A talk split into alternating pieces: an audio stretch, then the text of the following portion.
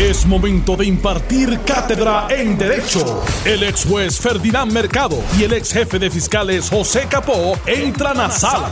Todos de pie, porque a continuación arranca el podcast de Ante la Justicia.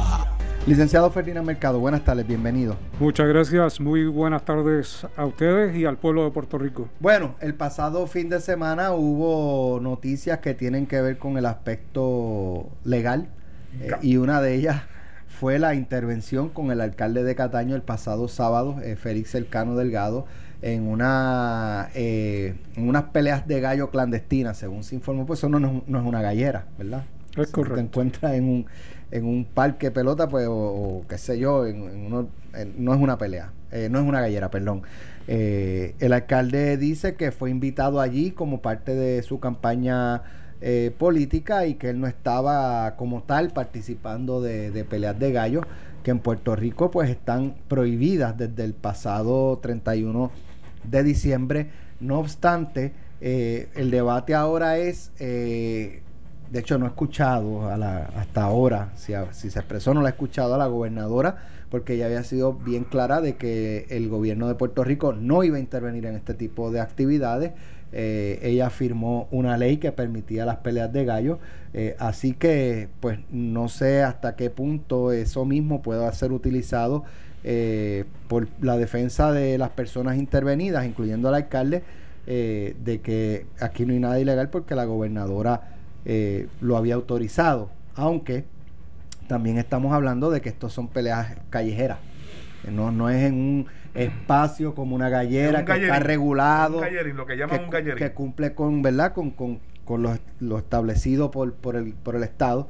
Así que, ¿cómo ustedes ven esta situación? Pues mira, hay que establecer una diferencia porque la gobernadora podría alejarse de sus expresiones. Sus expresiones probablemente... ¿Cambiaría de posición? Uno, no, no, es que, es que yo entiendo que ella hablaba de las peleas de gallo legales. En la gallera. En la gallera. Eh, en este caso estamos en una dimensión distinta. Se trata de unas peleas clandestinas, o sea, no sancionadas, no le pagan nada al Estado, son apuestas ilegales. Y eh, ella podría indicar, mire, sí, yo creo en las peleas de gallo y le dije a los galleros que estuvieran atentos porque no íbamos a intervenir en las peleas de gallo legales, pero la legislación, a, base de la legislación federal, pero la legislación local hace algún tiempo que eh, hace eh, ilegal las peleas clandestinas. Así que podría eh, alejarse de la situación. En términos del alcalde, pues a mí me parece que fue un acto de imprudencia ir a esa actividad con conocimiento de la ilegalidad. Claro, estoy partiendo de que tenía conocimiento de, ello. Eh, ¿Por qué? Bueno, porque es un alcalde, sabe dónde hay galleras legales, sabe cuándo son actividades eh, clandestinas, o por lo menos lo debe saber. Si no lo sabía, pues será parte de la defensa en un caso eh, menos grave que le radicarán por ese tipo de actividad y por la orden ejecutiva. Hay que ver si el eh, alcalde reta las disposiciones de la orden ejecutiva como la han retado otros o si sencillamente acepta, me parece que no va a aceptar, no debe aceptar. Es un político en funciones, es un candidato, aun cuando los delitos menos graves no lo van a incapacitar para continuar en la candidatura porque ninguno de los dos es de depravación moral. Así que eh, hay que ver esto en, esa perspectiva. Pero que es un acto de imprudencia de un alcalde que uno no espera que cometa ese tipo de acto porque el alcalde se ha, se ha distinguido en muchos renglones y ha sido eh, una persona inclusive creativa en cómo afronta las situaciones eh, tanto municipales como estatales, pues me, me parece que cometió un, un error hay que ver si ese error tiene alguna relación directa con a quien él respalda en las primarias para que se haya dado la intervención o no, porque hasta donde yo sé no respalda la reelección de la hoy gobernadora constitucional. Pero eh, todo el mundo ha sido bastante cauteloso eh, eh, en el análisis y en la evaluación de esta actividad eh, del alcalde. Si uno quiere hacer una comparación, uno iría a un punto de droga donde se está vendiendo droga como invitado a una actividad oficial y prestaría las sillas para que y las carpas para que la gente espere y haga la fila. Obviamente que no pues tampoco en una actividad clandestina de esta naturaleza. Mira, a mí me parece, Ferdinand, que en, esas dos eh, vertientes de delitos menos graves que se están haciendo mención, eh, a, mí, a mí la parte de, la pelea clandestina, habría que escuchar el testimonio, ¿verdad? la totalidad del testimonio de la gente en cuanto a si él estuvo observando por un periodo de tiempo allí, quiénes estaban, qué, qué, se estaba realizando adentro, ¿verdad? Porque obviamente todo parece indicar que es una llamada que alerta a la policía y se dirigen al lugar. Eso es lo que se aparenta porque, vuelvo y te repito, la información no se ha brindado en su totalidad. Si fue que eh, la gente estaba vigilando cosas que uno pone, tú Ferdinand, que fuiste juez y por la experiencia de fiscal, hacer una vigilancia en ese tipo de lugar es bien, bien difícil que no sea detectado un vehículo. Porque obviamente se conoce este, quiénes son los, los, residentes de allí y quiénes no lo son. Por lo tanto, es interesante escuchar el testimonio completo de la gente que interviene, qué ocupó allí, se estaban peleando, eh, si habían gallos preparándose, porque la información por lo menos que recibo es que le estaban colocando las espuelas. Y, hay una foto que vi en las redes, no sé si en Twitter o en Facebook, eh, donde el alcalde está con un micrófono al lado de donde están eh, las dos, dos gallos al frente, dos personas que tienen a dos, a dos gallos para pelea. Eh, obviamente esa foto no creo que la haya sacado el policía. Esa foto la sacó alguien de los que estaban allí participando. hay que ver la actividad que se estaba realizando para ver realmente la estrategia, ¿verdad?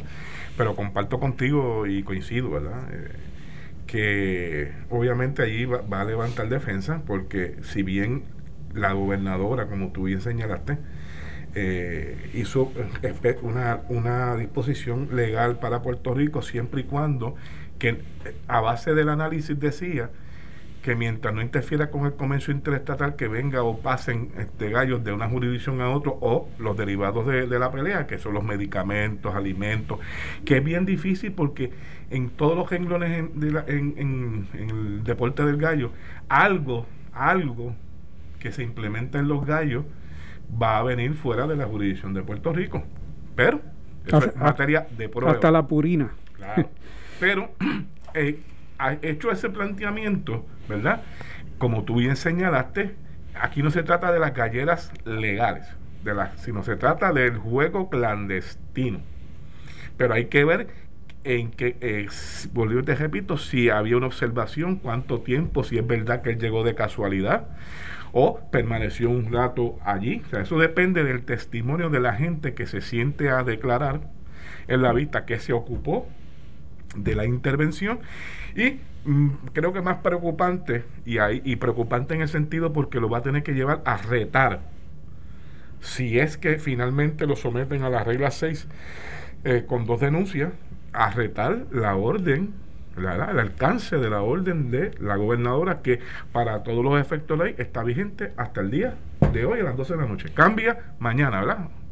Eh, cambia mañana. Y otra cosa que, que debemos eh, evaluar, aunque no necesariamente yo creo que va a suceder, es que estamos ante una actividad que es ilegal bajo la legislación federal y que los federales tendrían jurisdicción si ellos quisieran tener jurisdicción en este caso específico. Yo no creo que lo van a hacer. Siempre y cuando los hechos, eh, a los amigos que son abogados, sepan si este es el test cake que, ellos quieren. Que, ellos, quieren me parece que si no presenciaron la pelea, la apuesta, el dinero, ¿verdad? Este, ¿verdad? Me parece que... Hay que ver la prueba que tiene la policía. y, y, eso que tú dices, Ferdinand, es la clave si vamos a ver que asumen jurisdicción o no los federales. Si no están presentes solamente, no creo que vayan a coger este caso. ¿Qué se supone que ocurre el día de la citación? Él llega allí. Pues si lo citan a comparecer ante un juez, pues va a llegar con abogados obviamente no va a ir solo. Por eso, pero la citación tiene que ser en el tribunal o puede ser en, en, fiscalía.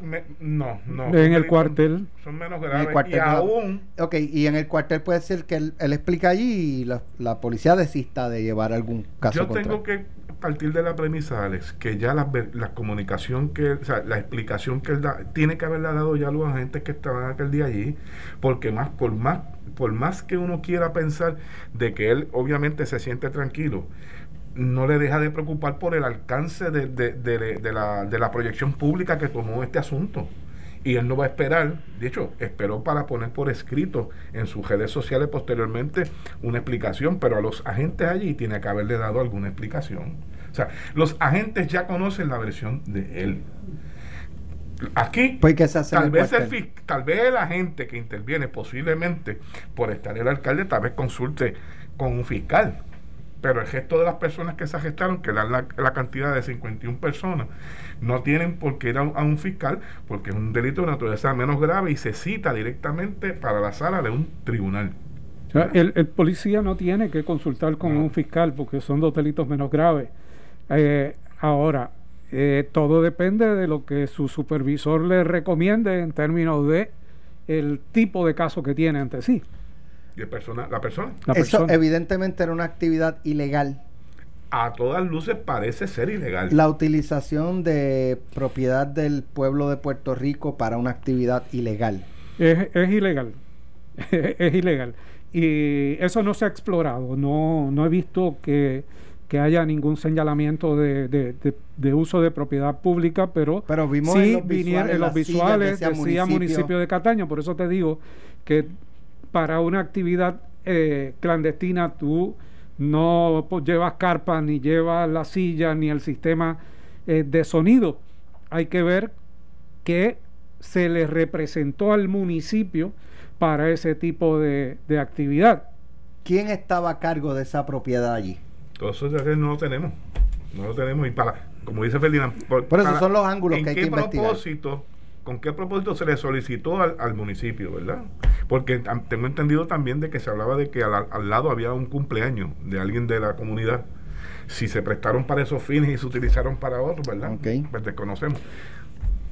Sí, y hay que ver las dinámicas anteriores también, si, si surge evidencia, si es que es la primera vez que se presta para ese tipo de actividad eh, propiedad del municipio o si se ha hecho antes.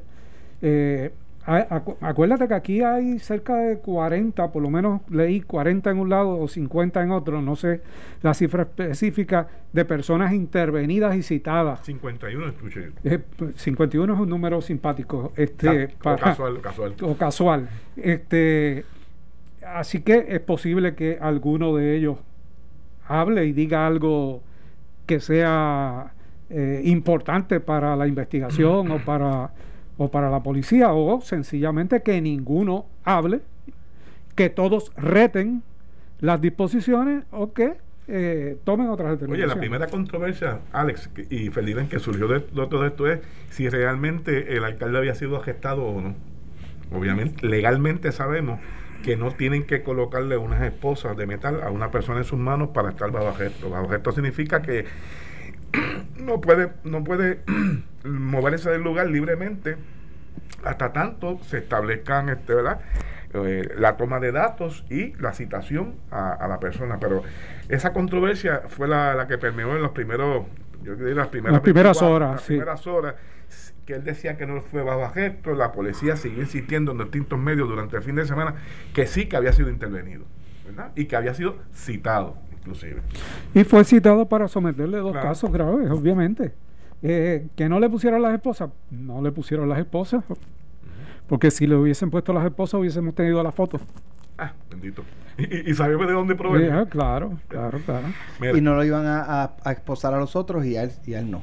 O, no había 50 O no había suficientes esposas. bueno, vamos a hacer. La otra contraparte de esto es la consecuencia de esta intervención. Y digo esto porque no quisiera ver en un futuro cercano que esto le cueste traslado a un agente, a un supervisor, a un teniente, a un, a un capitán, ¿verdad? a la persona que... Esa preocupación es por la voz de la experiencia de 30 años pasados. Por la voz de la experiencia, obviamente. Vamos a la pausa, regresamos en breve. Estás escuchando el podcast de Ante la Justicia de Noti1630. Bueno, ya estamos de regreso en eh, Ante la Justicia. El juez Anthony Cuevas Ramos declaró el pasado viernes al lugar una moción de desestimación presentada por la Cámara de Representantes en respuesta a una petición de mandamus del representante independiente Manuel Natal, quien solicitaba que se le diera participación en todas las comisiones legislativas como único representante afiliado al movimiento Victoria Ciudadana ya que la Constitución expresamente le delegó al cuerpo legislativo la facultad de crear los reglamentos que gobiernan los procesos internos, el entrar a decidir que un representante que no es ex oficio o pro tempore sería una intervención indebida de este tribunal con una función enteramente de la rama legislativa, puesto que no existe un derecho de los representantes independientes a ser miembros de todas las comisiones y por consiguiente un deber ministerial del presidente de la Cámara nombrarlos como tal. Reza la sentencia del juez Cueva. En la demanda se indicaba que el 28 de marzo, ya habiendo salido de la delegación del Partido Popular, Natal Albelo le comunicó al presidente de la Cámara de Representantes, Carlos Johnny Méndez, que se había afiliado al movimiento Victoria Ciudadana y le solicitó sin éxito que así se le reconociera en todos los trámites eh, relativos a la función como legislador, incluyendo el reconocimiento de la delegación y portavocía de minoría del movimiento y su participación en todas las comisiones legislativas de la Cámara. Natal Albelo actualmente es miembro de cinco de las 31 comisiones permanentes de la Cámara y no forma parte de ninguna de las seis comisiones especiales ni de las nueve comisiones conjuntas. Mira, ah, en, este, en este aspecto hay que hacer una diferencia. Me parece que fue parte del análisis que el juez tuvo antes, sí. Este fue un, representante que llegó bajo el, bajo el voto eh, en elección de, bajo la insignia del Partido Popular Democrático. Posteriormente se desafilia del partido y eh, eh, se une ¿verdad? al movimiento Victoria Ciudadana. Distinto a Vargas Vidot, que es un senador que fue electo por los votos directo como un candidato independiente, ahí es que el reglamento de, la Cámara de Representantes, el, su presidente, se lo interpreta a los efectos de que no tiene la obligación en ese aspecto, aunque se haya desafiliado porque, eh, de un partido y pasa a otro, que ya en el pasado lo habíamos tenido con el senador, el ex senador Peñacló, Sergio Peñacló. correcto. Eh, a los efectos de que tenga la obligación de darle, y eso es lo que el tribunal eh, de primera instancia de San Juan ha validado que no hay la obligación de tener que reconocerle que tiene que puede participar en cada comisión eh, como representante del, partido Victoria Ciudadana. Mira, eh, desde que el representante natal presentó esto, pues obviamente creó una expectativa en sus huestes de que iba a haber una representación. Pero aquí hay que tomar en consideración otra situación. Él está reclamando ser representante para que se le incluya en todas las comisiones de un partido que no fue a las elecciones pasadas. De, él es representante en este momento independiente primero y afiliado a un partido político posterior, pero ese partido no tiene representatividad en la Asamblea Legislativa, por lo tanto no se la iban a reconocer. Diferente hubiese sido el caso si este partido hubiese eh, ido a las pasadas elecciones y se le privara de representación en las comisiones, porque habría un trato desigual independientemente de que el presidente tenga la prerrogativa de hacer los nombramientos. Eh, eso no sucedió. Por lo tanto, no vamos a ver ese planteamiento en ninguna manifestación eh, judicial. Eh, el legislador natal, obviamente, no creo que pierda su tiempo llevando a, al Tribunal de Apelaciones. No, ya él dijo que este no, que él se va a concentrar este caso, en la campaña. es que, es que Legalmente. el planteamiento lo hizo más para mover a sus huestes que para lograr ese objetivo que plantea el caso, porque él sabía desde el inicio que no tenía posibilidad alguna de ser miembro de esas comisiones. Ese es el análisis y yo creo que fue sencillo, ¿verdad? Este, este partido, distinto a Valgamidot, que fue, un, fue electo por el voto directo en las pasadas elecciones como candidato independiente. El movimiento no existía en las pasadas elecciones. quien lo llevó a la banca que está, que, está ocupando hoy fue bajo la insignia del Partido Popular al desafiliarse y entre ese movimiento no lo obliga al presidente a tener que sea un representante de hoy día como él se afilió al partido Victoria Ciudadana para reconocerle representación en cada comisión sencillo. O sea que puede, puede llevarlo donde quiera y el resultado ¿Es el mismo? va a ser el mismo. Entendemos que sí. Eh, hay otro tema. Ay que está, estoy buscando aquí la nota y se me traspapeló. Sí, pero es básicamente es la determinación del Tribunal Supremo de los Estados Unidos sobre el discrimen eh, en el trabajo contra las personas, eh, ¿verdad? Es por su orientación sexual. Orientación o eh, identidad sexual. Correcto, ya prácticamente prohibido. bueno, no. No. prohibido donde no había esa protección, porque en el caso de Puerto Rico ya había esa protección está directamente dentro de la eh, de sexo en la Constitución y ha sido eh, ampliada por la legislación. De hecho, hay una legislación del 2013, eh, si no me equivoco, que protege a toda persona por orientación e identidad sexual en el empleo. Se puede discriminar. Correcto. Correcto. así que, que en el acuérdense que los estados y territorios pueden ser más flexibles y más amplios en la protección de los derechos. Pero lo más interesante de este caso es que se trata como un derecho civil. Por lo tanto, hay causas de acción por violación a derechos civiles si eh, se eh, tomara una determinación contra una persona por su orientación o identidad eh, sexual y se discriminara contra ella en el empleo. Pero en términos de la protección, pues es más amplia para los Estados Unidos donde no existe este tipo de legislación. Claro, al haber una eh, decisión del Tribunal Supremo, pues aun cuando se derogue la legislación nuestra, queda la protección del caso decidido ya por el tribunal. Hay una parte de la decisión en que dice, y cito, el tribunal decidió mediante una votación 6-3, que una que es lo que decía Ferdinand ahorita, que una disposición clave de la Ley de Derechos Civiles del 1964, conocida como el título 7, que prohíbe la discriminación de los trabajadores por cuestiones sexuales, entre otras razones, abarca abarca, incluye el prejuicio contra trabajadores homosexuales y lesbianas se espera pronto una resolución sobre protecciones similares para las personas transgénero. Que la legislación local las incluye. La nuestra. La nuestra. Correcto. que eso es un reconocimiento, es una validación, ¿verdad? Eh, Puerto Rico obviamente en este aspecto estuvo a la vanguardia antes de que el Tribunal Supremo pudiese hacer interpretaciones realmente del alcance de esta disposición. Ahora, eh, esta eh, determinación se da en un escenario de un Tribunal Supremo eh, de los Estados Unidos más conservador. Eso es lo interesante de esto. pero votaron liberales y conservadores. No recuerdo específicamente quiénes fueron, el juez presidente John Roberts, coincidieron. que fue designado por que es conservador, mayoría. que es conservador, se unió al juez Neil Gorsuch, Gorsuch que es conservador, que es el último nombrado por el presidente Trump y a los cuatro liberales de la Corte, Sonia Sotomayor, Ruth eh, Bader Ginsburg, Stephen Breyer y Elena Kagan, eh, para expandir la interpretación de lo que significa discriminación por razón de sexo.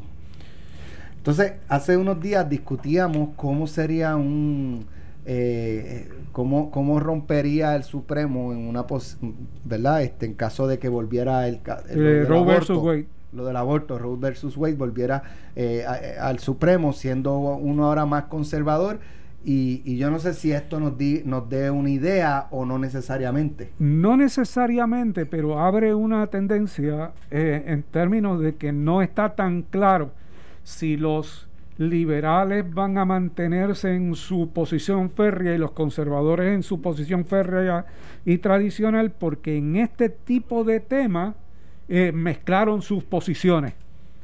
Por lo tanto, podrían variar en, otro tema eh, controversial. Es interesante y me parece que va a ser objeto de evaluación y de, revistas, de artículos de revistas jurídicos en, cuál es la proyección eh, para la toma de temperatura de futuras decisiones del tribunal. Fíjate que fue 6-3, uno más en cada bando, o sea, dos.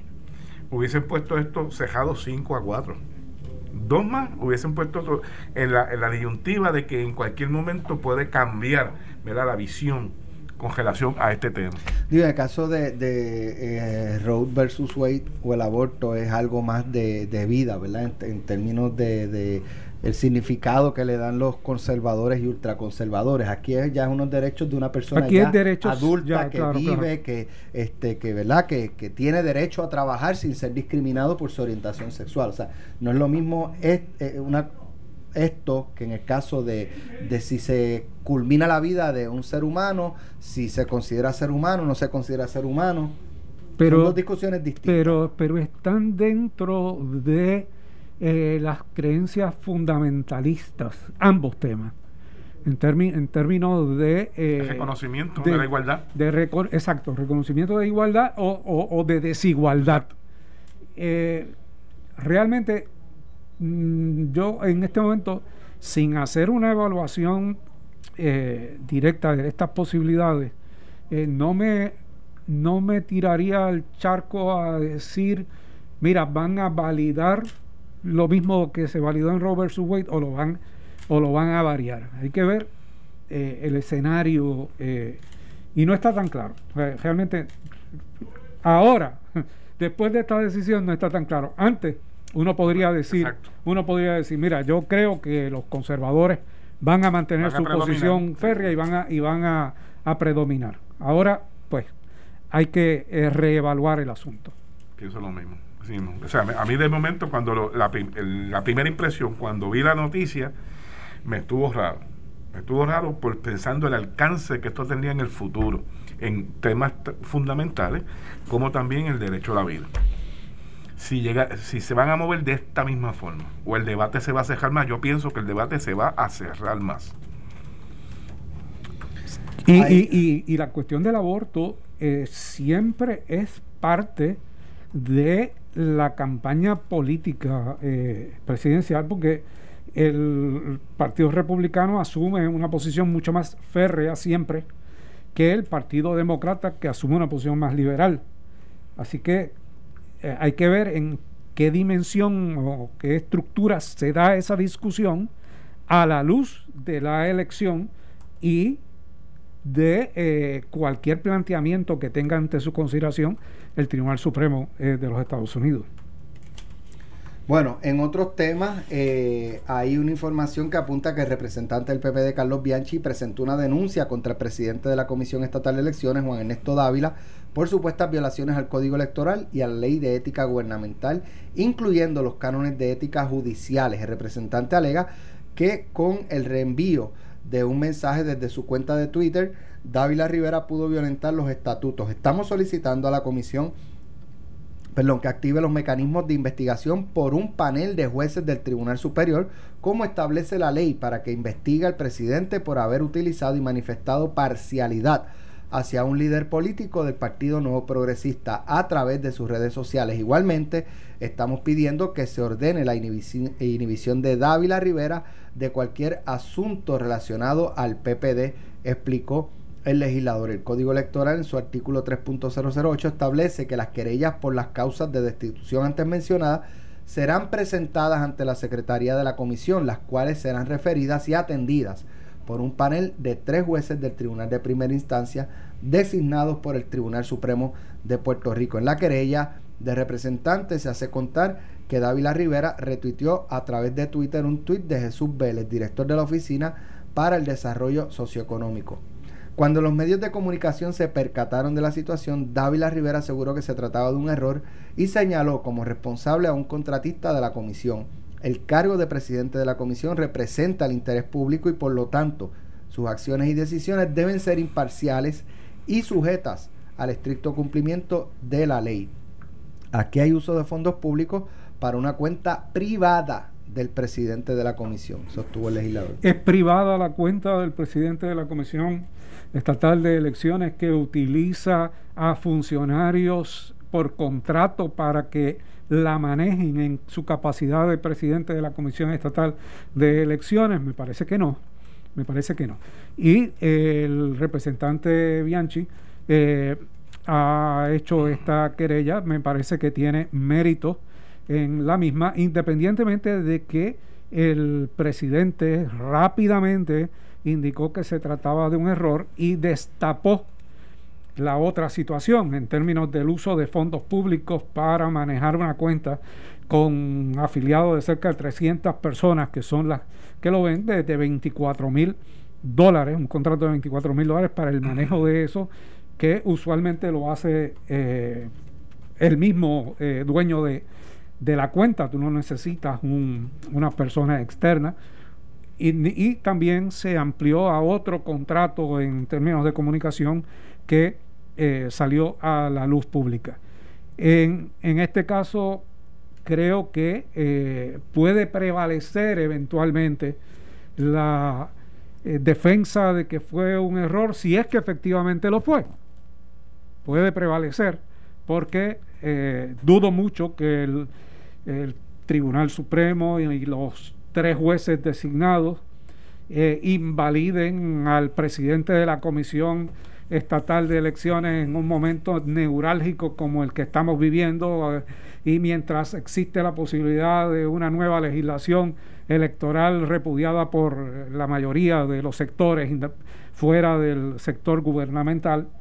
Eh, pero hay que hacer las cosas cuando hay que hacerlas y el representante Bianchi lo ha hecho, a mi juicio, adecuadamente en términos de llamar la atención y frenar cualquier asunto que eh, se extralimiten las funciones o, las actuaciones del presidente de la Comisión Estatal de Elecciones. De, parcialidad, ¿verdad? Que es lo más importante. Mira, esto es una moraleja. Y lo digo por, por, por las personas que tienen que tomar decisiones en sus puestos, ¿verdad? Que deben aparecer de forma imparcial, ¿verdad? O deben proyectar, ¿verdad? En sus expresiones, ¿verdad? Y esto me refiero incluyendo a personas que están en agencias cuasi adjudicativas, incluyendo en la rama judicial que lo he visto, donde veo mucha participación en los medios, las redes, de jueces que están actualmente ocupando cargos. A mí cuando yo cada rato veo estos comentarios que hacen, a veces me preocupa que no se cuidan o sea, es una tentación este, cuando tú estás en esas redes sociales y si son personas que les gusta estar leyendo y comentando, tienen que tener prudencia, prudencia en y, y no solo prudencia. yo, creo, yo creo que lo hicieron sin percatarse, porque tú sabes lo que va a venir detrás de eso. ¿sabes? Tú eres el, qué sé yo, el, por decir un nombre, el, juez presidente del Tribunal Supremo y vas a darle retweet a, a un, de, qué sé yo, a un tweet de, de un candidato político y, y esperar que no, que, que pues, pues que, o sea, que eso no provoque ningún tipo de control. O sea, tiene que haber sido una metida de pata, como dicen en Calle, en la Tiene que haber sido una metida de pata, a menos que esa persona que le dio retweet a eso maneje otras cuentas, maneje otras cuentas. Y, dio retweet en el que no era. Le dio donde no era. Este, que eso sucede, eso sucede. Este, pero, pero mira, en términos del planteamiento que hace muy acertadamente de otros funcionarios, eh, yo por lo menos soy bien cauteloso en, términos del uso de las redes por una sencilla razón. A veces lo que tú estás pensando cuando tú le das un retweet a algo no es lo que se desprende de lo que se lee en el tweet y puede ser interpretado de maneras distintas. Y tú lo das con un sentido o una motivación, tú le das retweet a algo y el que lo lee lo lee con otra intención. Y, y, obviamente los funcionarios públicos tienen que tener mucho cuidado, sobre todo si están regidos por cánones de ética, porque eh, alguien con mucha malicia puede buscar lo que ha escrito e inclusive pedirle en un caso en una inhibición a un juez si es que si es que se trata de un juez o de algún otro funcionario que lo haya hecho y que tenga ante su consideración una decisión que afecte o que sea contrario y que tiene que asumir una posición de imparcialidad, pero ya asumió en un tuit una posición contraria a la que yo le estoy pidiendo. O sea, ese tipo de cosas. Eh, y con los adelantos que hay en términos cibernéticos es tan fácil llegar a eso. Muy cuidadoso, muy cuidadoso, y más cuando están en esas posiciones. Porque los errores en esto le pasa a todo el mundo. Pero no es lo mismo el alcance a la persona que está eh, en la exposición pública, ¿verdad? y más en esas posiciones como le pasó a este, este, este, al, director del, del, de la Comisión Estatal de Elecciones. O sea, que tiene que tener, son bien cuidadosos en la forma de proceder. Igual que el uso de los correctores automáticos, que tú a veces eh, quieres escribir una palabra y te salió otra y, y, no, para atrás a repasarlo. Y no repasaste y el sentido cambió totalmente. Esto fue el podcast de Noti 1630. Ante la justicia, el único programa en la radio con un dream team de expertos en derecho. Dale play a tu podcast favorito a través de Apple Podcasts, Spotify, Google Podcasts, Stitcher y notiuno.com.